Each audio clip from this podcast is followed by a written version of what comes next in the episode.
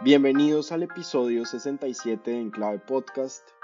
Hoy yo creo, Paula, que, que solo hay un tema con P de Petro y P de presidente, y es que como, como algunos lo predijeron, Gustavo Petro es el próximo presidente de Colombia.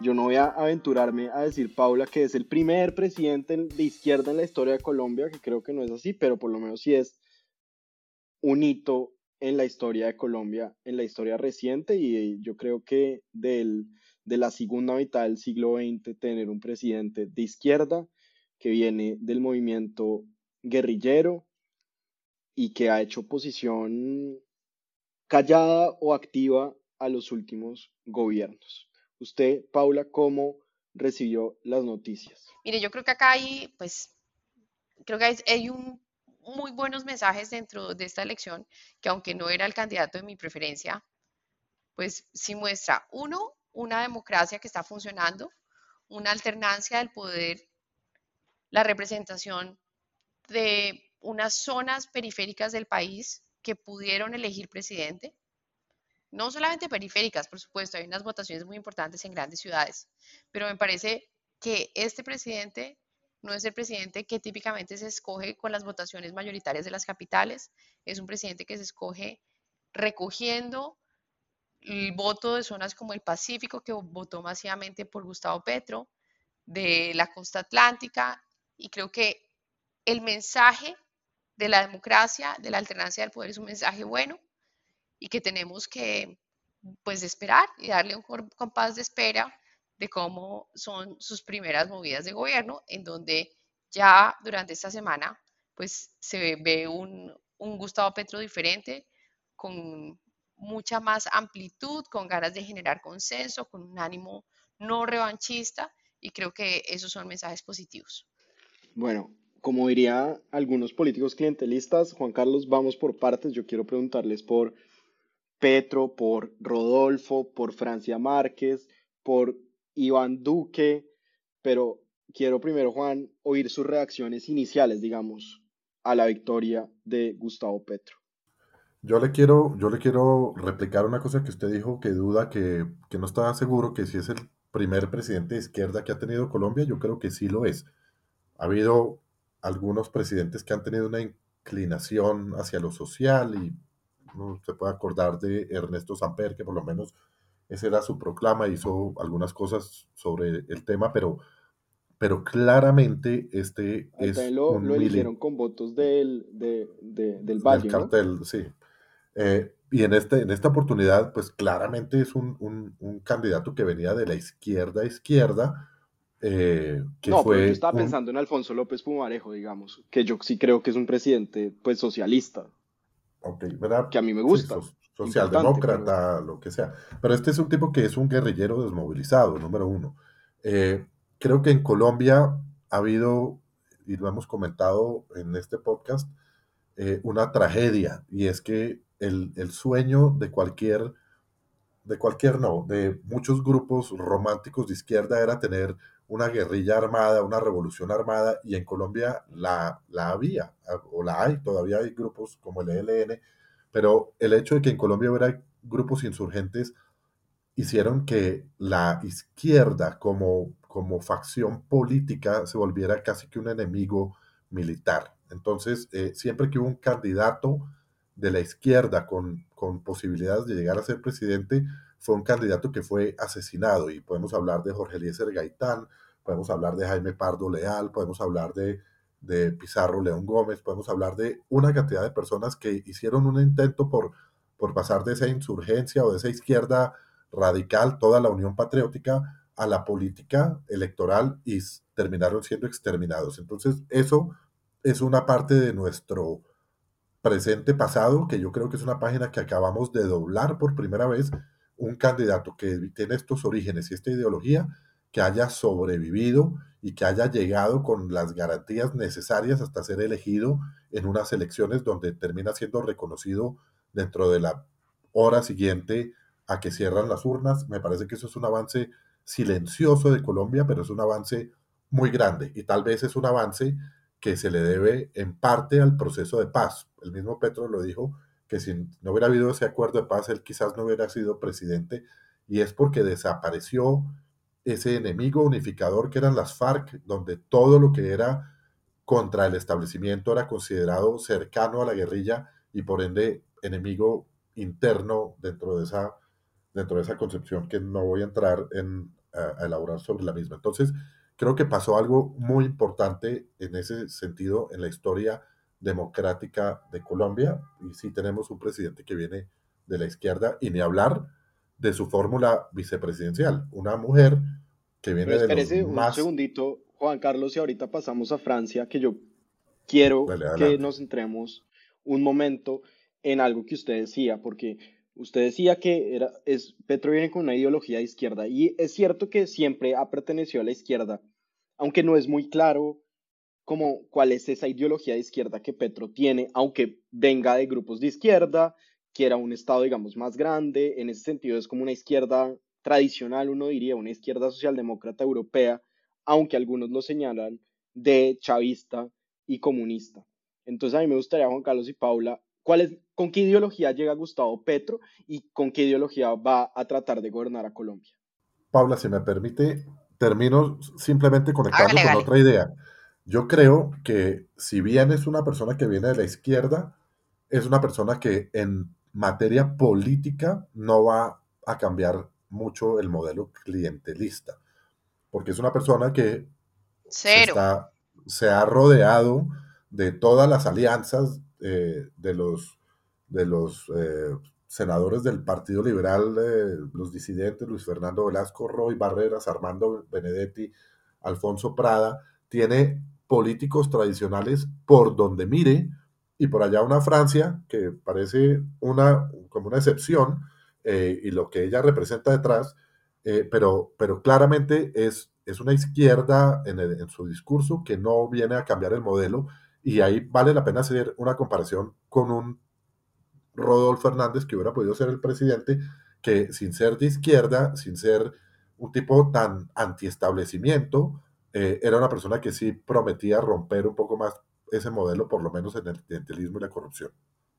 Y además del clientelismo y la corrupción, que, digamos, a la que aparentemente señala la cercanía a Petro de gente como Benedetti, Roy Barreras y otros políticos cuestionados, también Petro, Paula ha hecho como atendido puentes, como dicen no solo se reunió con el presidente de la República, Iván Duque, eh, para iniciar los, digamos, el proceso de empalme, sino que ha invitado a hablar a Álvaro Uribe Vélez.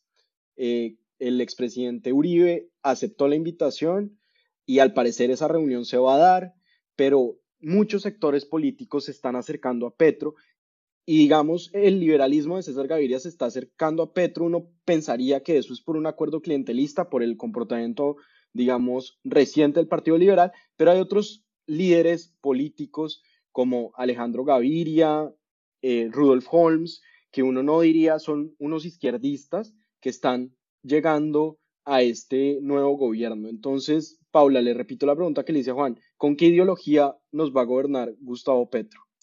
Mire, yo creo que él tiene unas banderas y sobre esas banderas pues va a organizar la temática de su gobierno.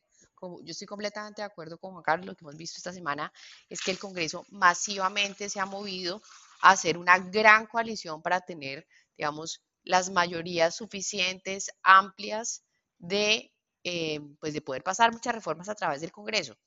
¿Cuáles van a ser esas temáticas? Pues las que más se han destacado dentro de la campaña, esta campaña y las campañas previas, en donde uno ve una evolución en el discurso y una moderación. Está el tema de paz, el tema de la justicia social, ¿no?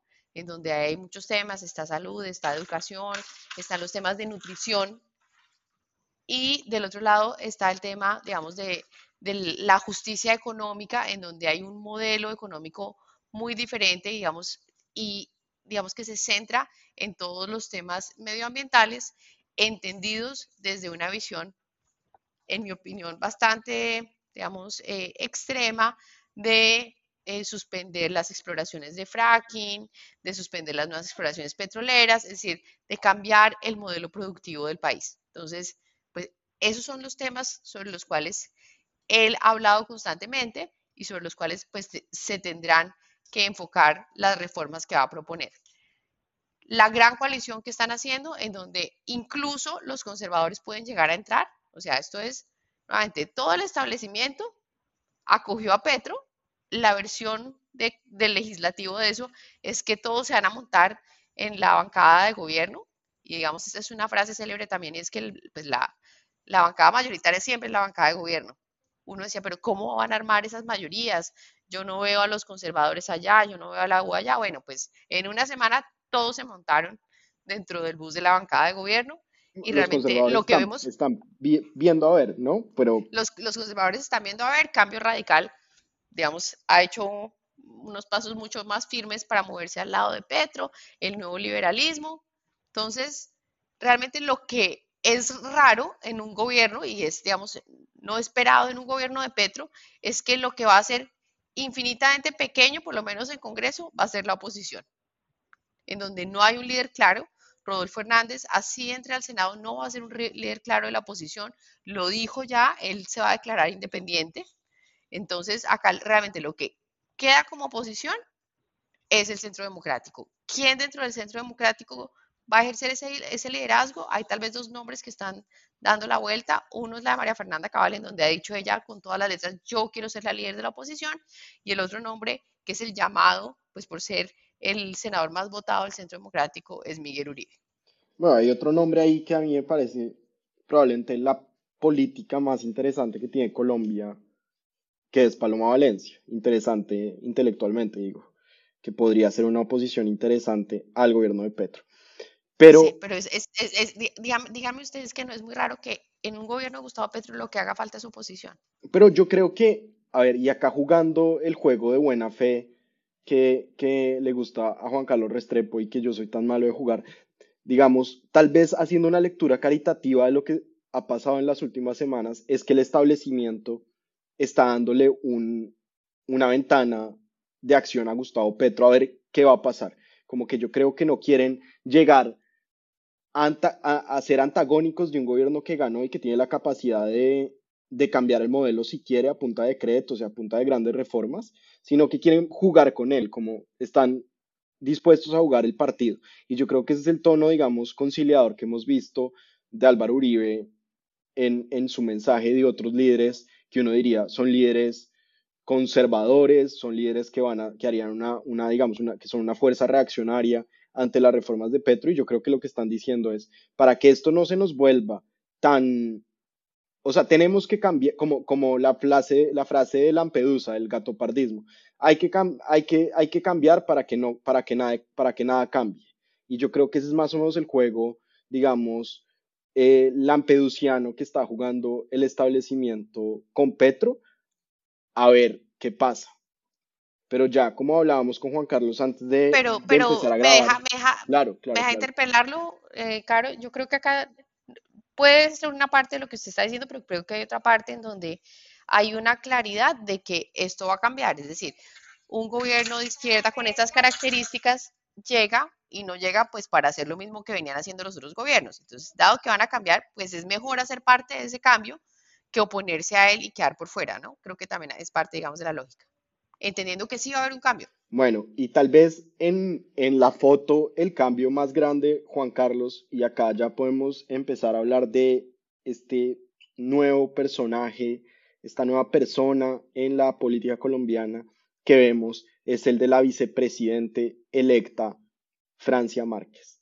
Por primera vez hay una persona afrocolombiana, una mujer afrocolombiana, una mujer que ha sido víctima del conflicto, que ha sido trabajadora doméstica, líder ambiental, eh, llega a ocupar un cargo muy visible, un cargo que además la pone, como dicen en los gringos, a un latido de ser presidente de la República y que además en la campaña generó muchas reacciones distintas. Había mucha gente que la criticó, eh, acusándola o señalándola de no estar preparada, de ser muy radical. Otras personas, digamos, del centro hicieron como un frente a favor de Francia, diciendo que era una candidata muy interesante, que había que apoyar, que había que explorar esos nuevos liderazgos, un ejemplo para mujeres afrocolombianas, para niñas afrocolombianas.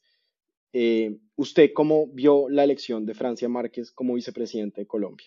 Mire, yo, yo le doy todo el mérito a Francia Márquez como, como lideresa, como persona berraca, y lo vamos a decir así, que ha sobrevivido incluso varios atentados contra su vida, que representó a una comunidad tremendamente olvidada y maltratada por la dura realidad de los territorios apartados colombianos, una mujer que, es madre soltera, eh, en fin, una mujer que ha cargado sobre sus hombros las dificultades más grandes del mundo y que tuvo eh, tanto carisma y tanta visibilidad como símbolo y como, como la persona de Francia Márquez, que terminó sacando más votos que Sergio Fajardo, era el candidato de ese centro inmenso que aglutinaba a tantas personas eh, y, que, que dejó a tantas personas poco viendo un chispero. Entonces, Francia como tal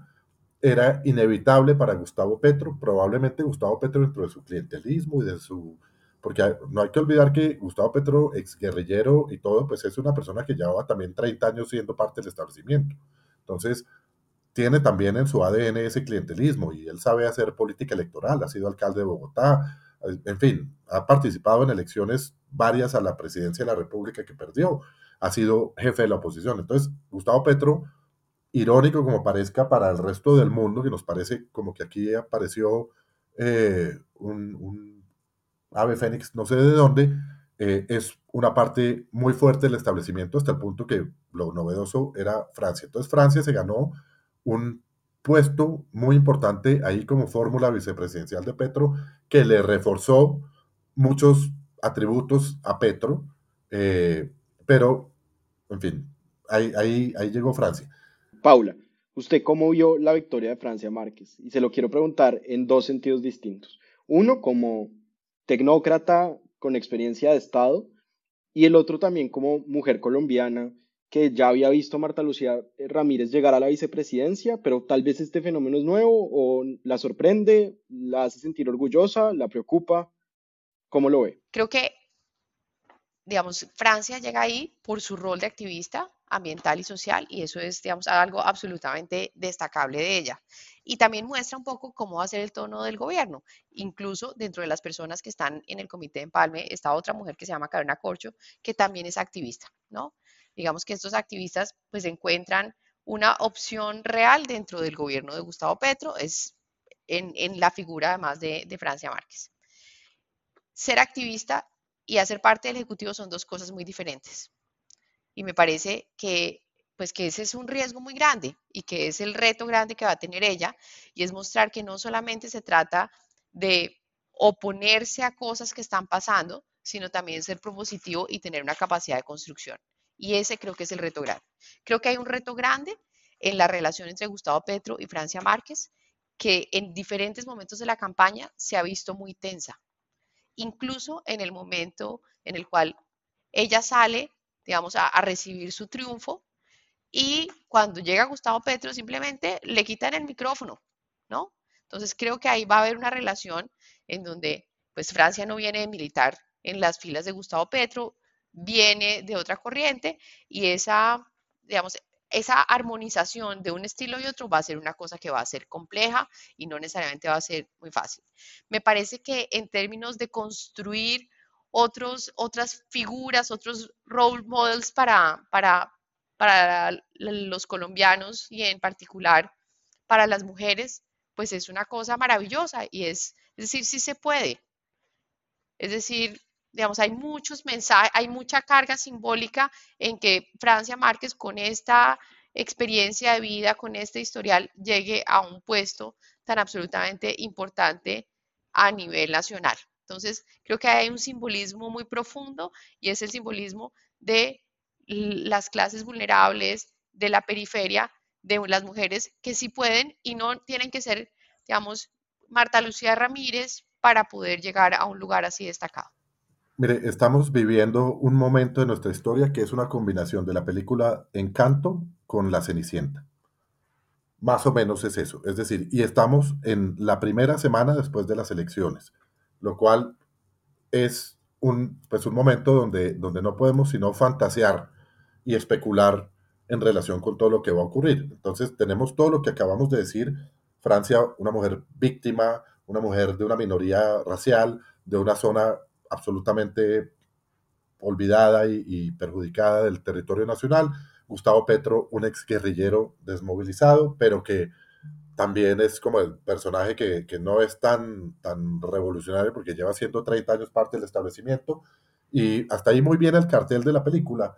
Y lo importante es que vaya a pasar de aquí en adelante, porque está el malo de la película rondando, que es por ahí ronda los corredores Roy Barreras, que ya lo nombraron eh, o que ya está designado como el futuro presidente del Congreso. Entonces, yo creo que esa luna de miel eh, vamos a ver cómo se va desmoronando de una manera normal, debo agregar, en el, en el transcurrir de los, de los días y de los retos que tienen por delante. Creo que en, el, en los estilos y el origen y el ADN, tanto de Francia como de Gustavo Petro, son completamente distintos y es probable que vayan a chocar Francia y las personas a quien Francia representa, por una parte, eh, y Petro y las personas del establecimiento a quien Petro representa no van a tener el mismo espacio y no necesariamente van a tener las mismas maneras en su forma de gobernar.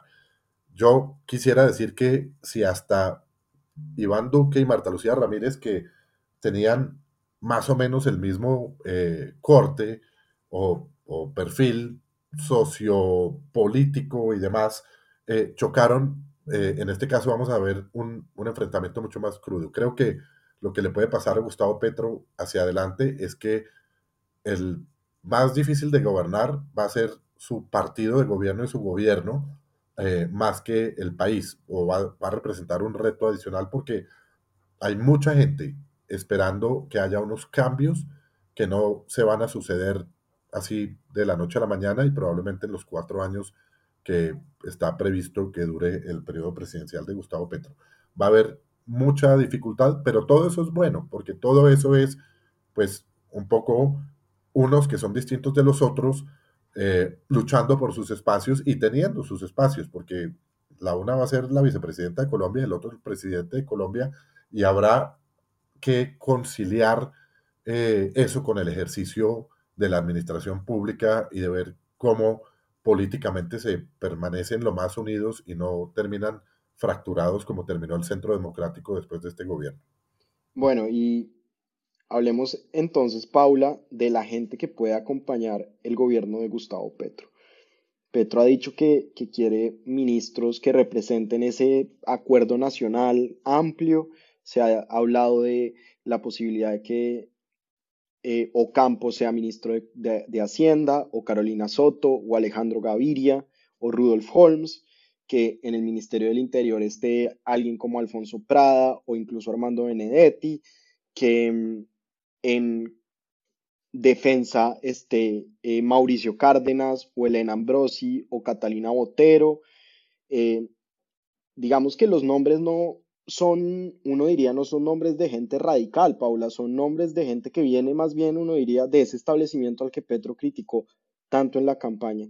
¿Esos son gestos de paz, de estadista, o Petro tiene una agenda oculta que no hemos descubierto? Pues mire, yo creo que realmente pues eso hace parte del deporte que ha sido el deporte nacional de la última semana, que es la gabinetología, ¿no? Entonces, rondan estas líneas de listas de WhatsApp. El único deporte en el que, yo soy competitivo.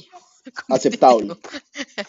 Pero digamos, entonces dice, confirmado, esta será la lista de gobierno, ¿no? Entonces salen unos nombres en donde, pues realmente, estos 30 años, como usted lo ha, lo ha repetido y lo ha repetido Juan Carlos, de militar en otros partidos, pues lo que va a llevar y lo que uno esperaría es que lleguen otros nombres diferentes dentro del gobierno. Obviamente va a haber una representación de quienes se sumaron y permitieron hacer una coalición suficientemente amplia para que Gustavo Petro fuera designado presidente. Pero digamos, nombres como el de eh, Murillo, de Luis Gilberto como, como canciller, pues hacen todo el sentido. Luis Gilberto termina su, su ronda en la primera vuelta como fórmula vicepresidencial de Sergio Fajardo y se une y apoya la campaña para la segunda vuelta de forma muy decidida. Pero digamos, hay, hay otros nombres en donde pues realmente sería nuevamente muy raro reciclar esa tecnocracia o esa clase dirigente a la cual Petro ha criticado tanto. Em, entonces, pues yo realmente soy un poco escéptica con esas, con esas listas que están dando vueltas, además porque esa renovación incluye a una parte importante de personas que están por encima de los 60 o de los 70 años como Rudolf Holmes, ¿no? en donde incluso digamos que hay impedimentos de edad para que puedan hacer parte porque pasaron su edad forzosa. Entonces no creo que la renovación y las caras que está buscando este gobierno con todo este simbolismo que trae detrás, pues van a ser personas que han hecho parte de varios gobiernos, con la excepción de quienes se sumaron para sumar votos eh, entre la primera y la segunda vuelta para ser claros, ¿usted no cree que en el Ministerio de Hacienda vaya a llegar uno de, digamos, uno de esos ascendistas tradicionales o del establecimiento colombiano, sino alguien un poquito más alternativo? Mire, yo creo que el Ministerio de Hacienda es una cosa un poquito diferente, porque el Ministerio de Hacienda además juega, digamos, un rol al interior del gobierno que es como, eh, digamos, como un rol del monitor del curso, ¿sí? Digamos, es un rol que todos los ministerios, pues, tienen un rango, pero el rango del Ministerio de Hacienda es superior y además tiene un mensaje hacia los mercados y hacia el manejo de la economía, en donde lo que está esperando el mundo es una recesión el próximo año y en donde hay unos temas inflacionarios que también son muy complejos de manejar. Entonces yo creo que un poco el Ministerio de Hacienda va a tener un tratamiento diferente en donde se va a buscar un mensaje que tranquilice a los mercados y que genere, digamos, esa continuidad en el manejo juicioso económico macroeconómico que ha tenido Colombia.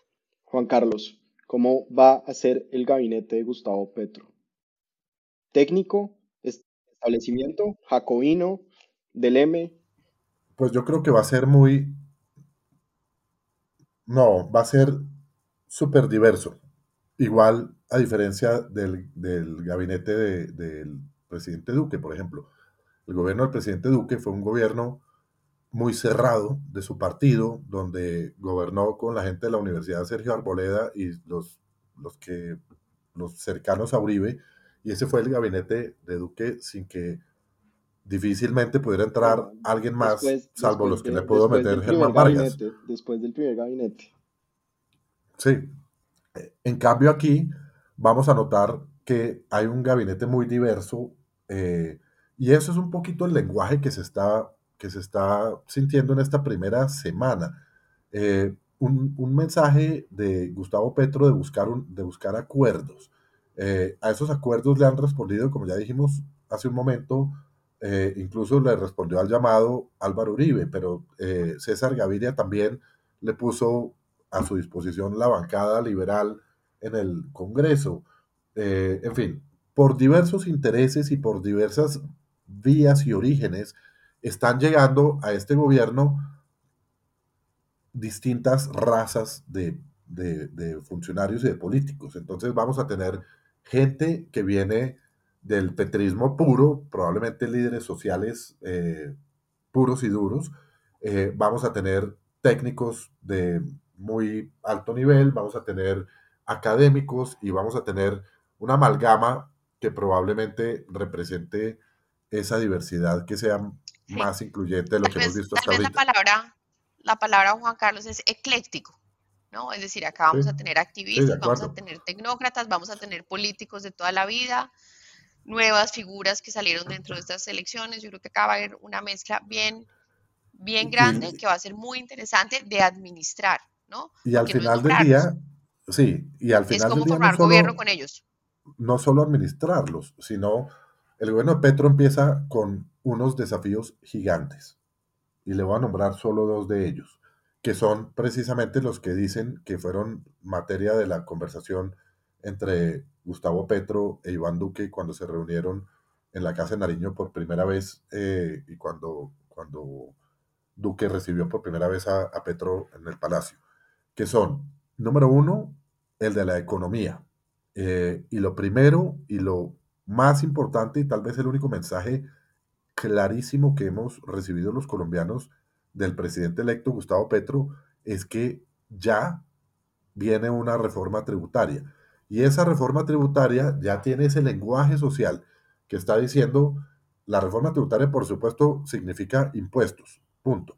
Pero en esos impuestos, Petro, eh, para, para vendernos esos impuestos o para justificar esos impuestos que nos van a poner, está diciendo que ese va a ser el pacto social. El nuevo pacto social va a querer decir que las personas con mayores ingresos van a pagar más impuestos, muchos más impuestos, para poder subsidiar o pagar eh, toda esa inversión social que, con, la que, con la que Petro se hizo elegir presidente. Ese es el primer tema y ahí necesita un tipo de funcionario X o varios tipos de funcionarios. Uno que tenga la capacidad intelectual y la formación en materia económica y de haciendas pública para diseñar esa reforma tributaria y dos, un operador político como Roy Barreras y todas esas bancadas que se le están uniendo para alcanzar las mayorías que necesita para pasar esa reforma tributaria y permitirle al gobierno tener todo ese aumento de recaudo que aspira a tener para pagar sus programas sociales. Ese es el primer capítulo.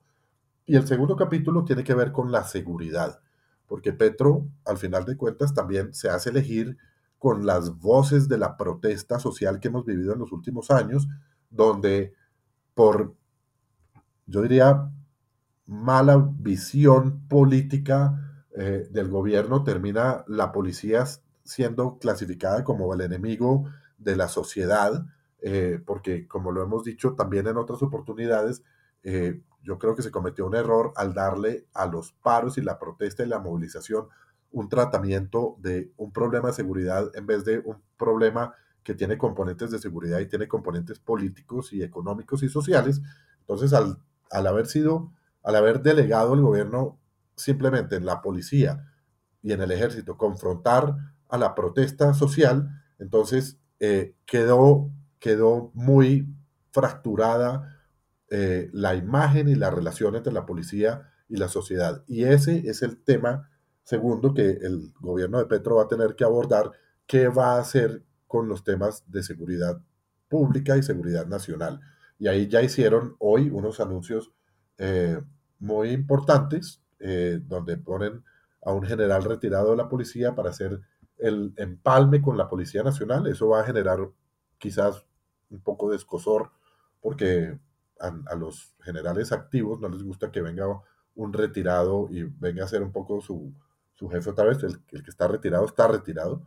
Eh, y va a haber también unos temas sobre el tapete como la desvinculación de la Policía Nacional del Ministerio de Defensa Nacional para ponerla bien sea en un Ministerio de Seguridad Ciudadana o en el Ministerio del Interior, lo cual he oído que también va a suceder con otras agencias que se agruparían en ese Ministerio de Seguridad Ciudadana, tales como la Superintendencia de Vigilancia, el IMPEC, la USPEC, en fin. Entonces, ahí ese es un segundo tema para lo cual necesita una persona distinta que el ministro de, de, Hacienda. Si Velasco llega al Ministerio de Justicia, no hay forma de que se deje sacar el IMPEC y la USPEC del Ministerio de Justicia, Juan Carlos. Entonces ahí parte de calma. Sí. No, yo sé, parte de calma no. Eh, porque, bueno, por una parte, eh, Velasco suena como, como ministro de Justicia, pero, pero también, o sea, va a haber mucha incidencia y va a haber es, esos esos temas son tremendamente sensibles, es decir, la policía por la responsabilidad que tiene en un país como el nuestro preservar la seguridad ciudadana y por otra parte la papa caliente que todos conocemos que son IMPEC y USPEC, la superintendencia de vigilancia que nadie le ha metido las manos en profundidad también para, para destapar todos los problemas que tiene. Entonces ahí estamos juntando y, agrupando problemas en una bolsa y ese es un desafío muy grande porque además eh, el presidente Petro, un ex guerrillero desmovilizado, va a meterse con su enemigo tradicional que es la fuerza pública, a desestructurarlo, a reformarlo, a acabar con el SMAT, a pretender cambiar su doctrina, etc. Eso va a ser un tema muy sensible para el cual Petro necesita un operador muy hábil, muy, muy hábil, que probablemente se queme varias veces para que le genere confianza tanto a la ciudadanía como a la misma fuerza pública. Bueno, yo para hacer podcasting y para ir cerrando les voy a hacer un cold call con una listica de nombres que tengo acá que han salido eh, recientemente de los de los de las listas que comparten por WhatsApp y por Twitter del posible gabinete de Petro. Entonces yo les voy a decir los nombres, no les voy a decir los ministerios y simplemente me gustaría que me dijeran si sí va a ser parte del gabinete o no va a ser parte del gabinete. Así bien rápido, sin salvamentos de votos, sin nada. ¿Listos? Por gabinete, digamos, podemos incluir embajada en Estados Unidos, un alto comisionado para la paz, digamos, un gabinete ampliado. ¿Listos? Hágale. Luis Gilberto Murillo. Paula. Sí. Juan Carlos. Sí. Yo también creo. Carolina Soto. Juan Carlos. Sí. Paula. No. Yo creo que. Yo creo que tampoco. No sé por qué tengo esa impresión. Simón Gaviria. Paula. Sí. No. Ja. Yo creo que. Yo creo que, que no y que sí. No sé. Digamos que sí. Alejandro Gaviria. Paula. Sí. Juan Carlos. Sí. Yo creo que sí. Miguel Samper. Sí. Sí. Yo también creo. Y finalmente, Juan Fernando Cristo. No. Sí. Bueno, es, incluye el servicio en el exterior, ¿cierto? Pues si es una embajada, digamos, si es Estados Unidos, sí. Yo diría que sí. Yo diría que no. Pues muchos sí, lo cual demuestra que hay mucho centrismo, algunos dirían santismo en el gabinete. Y finalmente, para, para que pasemos a nuestros recomendados, les quiero hacer una pregunta. Durante meses hablamos con mucha preocupación sobre Petro.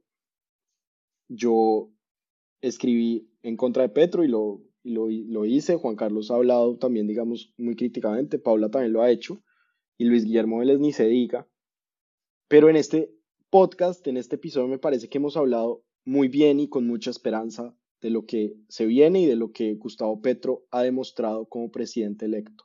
Quiero preguntarles, Juan Carlos y Paula, si ustedes ven algún lunar, ¿en dónde están sus preocupaciones hoy respecto a Petro? Bueno, mis preocupaciones, yo, yo quiero yo quiero tener fe en que el talante que ha demostrado en estos días y los días últimos de la campaña sea algo que se mantenga y Petro siga mostrándose como una persona conciliadora, abierta al diálogo, eh, incluyente frente a las distintas fuerzas políticas lo cual representaría para Colombia una ganancia inmensa, que sería salir de esa polarización que nos tiene tan acabados como nos tiene. Eso me parece que es muy importante. Si hace eso y además respeta la institucionalidad, entiéndase por institucionalidad el periodo de cuatro años del presidente de la República, la independencia del Banco Central, eh, todas esas cosas, la las mantiene eh, unas Fuerzas Armadas eh, vigorosas y motivadas para que nos protejan de tantas amenazas que tiene Colombia, etcétera. Me parece muy bien eh, que el gobierno de Petro siga con ese ritmo y esa tónica y no, no diría que hasta el momento haya mostrado algún lunar. El único lunar es un poquito, pues obviamente, ese vagón clientelista que trae que trae remolcado detrás, eh, que, bueno, hay buenos, regulares y malos, pero esa es la fauna colombiana eh, y de, con ellos tenemos que vivir. Paula, ¿qué le, qué le preocupa de, de, Gustavo Petro ahora? Pues yo, yo tal vez suscribo lo que dice Juan Carlos en términos de, digamos, de esa negociación tan clientelista para la conformación de un bloque mayoritario de gobierno, ¿no? Pues eh, esas deudas hay que pagarlas y las están pagando. Eh, y eso pues le puede quitar muchos grados de maniobra al gobierno. Bueno, a mí las preocupaciones son las mismas, creo que, que he tenido, aunque han, se han aplacado un poco en parte por el comportamiento de Petro y del establecimiento de recibirlo, digamos, como el presidente electo. Creo que eso ha sido muy importante, pero sigue siendo, digamos, las amenazas a la separación de poderes que yo hoy en día veo encarnadas en esa comisión internacional para luchar en la, contra la corrupción, que me parece que es pues, un esperpento constitucional que yo no sé cómo lo van a defender. Eh, las amenazas macroeconómicas, creo que la izquierda no es muy buena manejando una crisis de inflación y, una recesión, pero pues vamos a ver a quién van a poner en el Ministerio de Hacienda y lo que dice Juan Carlos de las fuerzas militares. Pero debo decir que a mí, personalmente, estas dos semanas me han sorprendido, digamos, eh, favorablemente y creo que ha sido en parte por el liderazgo de Gustavo Petro. Pero no solo de Petro, eh, Andrés, porque creo que hay que hacer un reconocimiento al país entero. Creo que yo tenía muchos temores relacionados con el evento eh, electoral y con los días previos y los días posteriores y el conteo y la posibilidad de un empate técnico, muchos de los cuales podrían generar en, desinstitucionalización del país, en, en, violencia, en fin.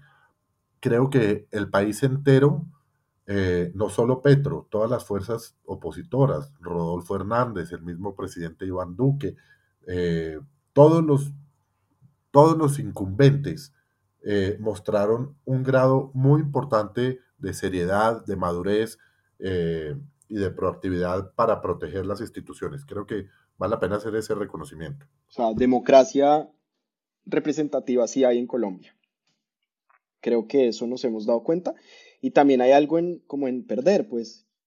Yo, no sé, yo eh, mis candidatos han perdido elecciones, pero digamos nunca se ha sentido como una digamos, una pérdida como con tantos significados y tiene algo bonito vivir en una democracia en la que uno también puede perder, digamos, y que puede ganar gente que no, que no tiene las historias de vida. en, estas, en estas elecciones no, yo en estas, en todo este tránsito electoral de las consultas y la primera vuelta y la segunda, yo no perdí, yo sufrí una masacre porque estuve como con cuatro, eh, todos los de los, todos los cuales perdieran. Entonces, eh, pero esa es la democracia y estoy tranquilo de que así haya sucedido. vamos a, es un gran reto para nuestras instituciones y ojalá Gustavo Petro no esté enmascarando una cara que pues que algunos le conocemos. También la otra amenaza pues es que como administrador no ha sido bueno. Eh, pasemos a nuestras recomendaciones. Paula, yo sé que usted está en la tierra caliente. ¿Qué nos va a recomendar este, esta semana? No, yo les quiero recomendar una, una exposición que, que, está en Bogotá y que va a estar, creo que hasta agosto, que se llama eh, Más allá de Van Gogh, que es una exposición inmersiva dentro de los cuadros de Van Gogh. Está en Corferias, es realmente linda, linda, vale la pena sacarle el tiempo hay agenda todavía disponible, es más barato entre semana que en el fin de semana, pero realmente es una exposición muy, muy linda eh, que ha dado la vuelta al mundo y que ahora está en Bogotá. Se las súper recomiendo. Juan Carlos. Yo quiero recomendarles un libro que es uno de los mejores regalos que he recibido. Es un libro que se llama El Bogotálogo 3.0 sobre los usos, desusos y abusos del español Hablado en Bogotá, escrito por Andrés Ospina, publicado por la Alcaldía Mayor de Bogotá, donde es un diccionario de todos los términos que se usan en Bogotá y es demasiado, demasiado divertido, demasiado completo, no se le escapa casi ningún término eh, y vale la pena eh, darle una ojeada porque, porque es, es, muy bueno. ¿Quieren que les lea alguna definición? un término bogotano. Eh, por ejemplo, familia Miranda, clan familiar ficticio y arquetípico. Representa la típica estirpe de colombianos que, sin poseer los fondos para adquirir un bien exhibido en una vitrina, se conforman con contemplarlo mientras se dibuja en sus rostros cierta mueca de hambrienta frustración.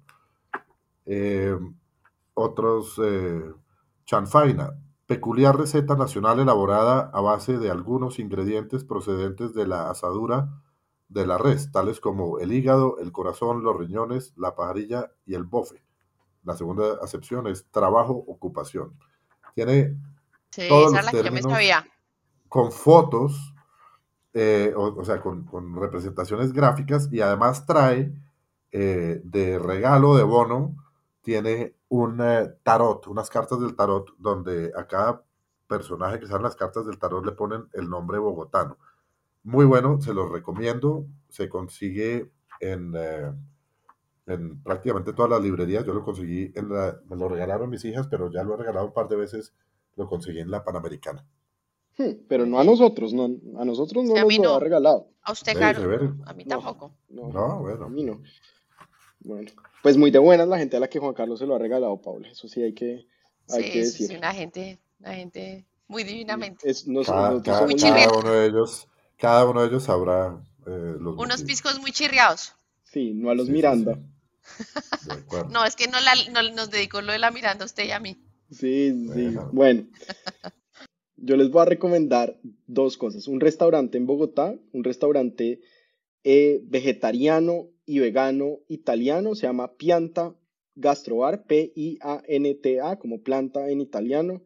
Queda en la calle 57, número 517, comida muy rica y pet friendly, pueden llevar a sus mascotas. Hay pizzas, pasta, de todo lo que se puedan imaginar y es vegano y vegetariano como para entrar al pacto histórico. Y lo otro que les quiero recomendar es una cosa que me ha parecido muy linda en esta semana. Y es que yo no sé si vieron que hace un par de semanas el Washington Post publicó una historia de un ingeniero de Google que dijo o pensó que la, el modelo de inteligencia artificial con el que estaba trabajando había cobrado eh, vida, digamos, se había vuelto eh, sen sensible, ver, con, tenía, tenía conciencia. Google después ha publicado eh, respuestas diciendo que eso no, pues que no es así, que, no que, que el modelo no indica eso.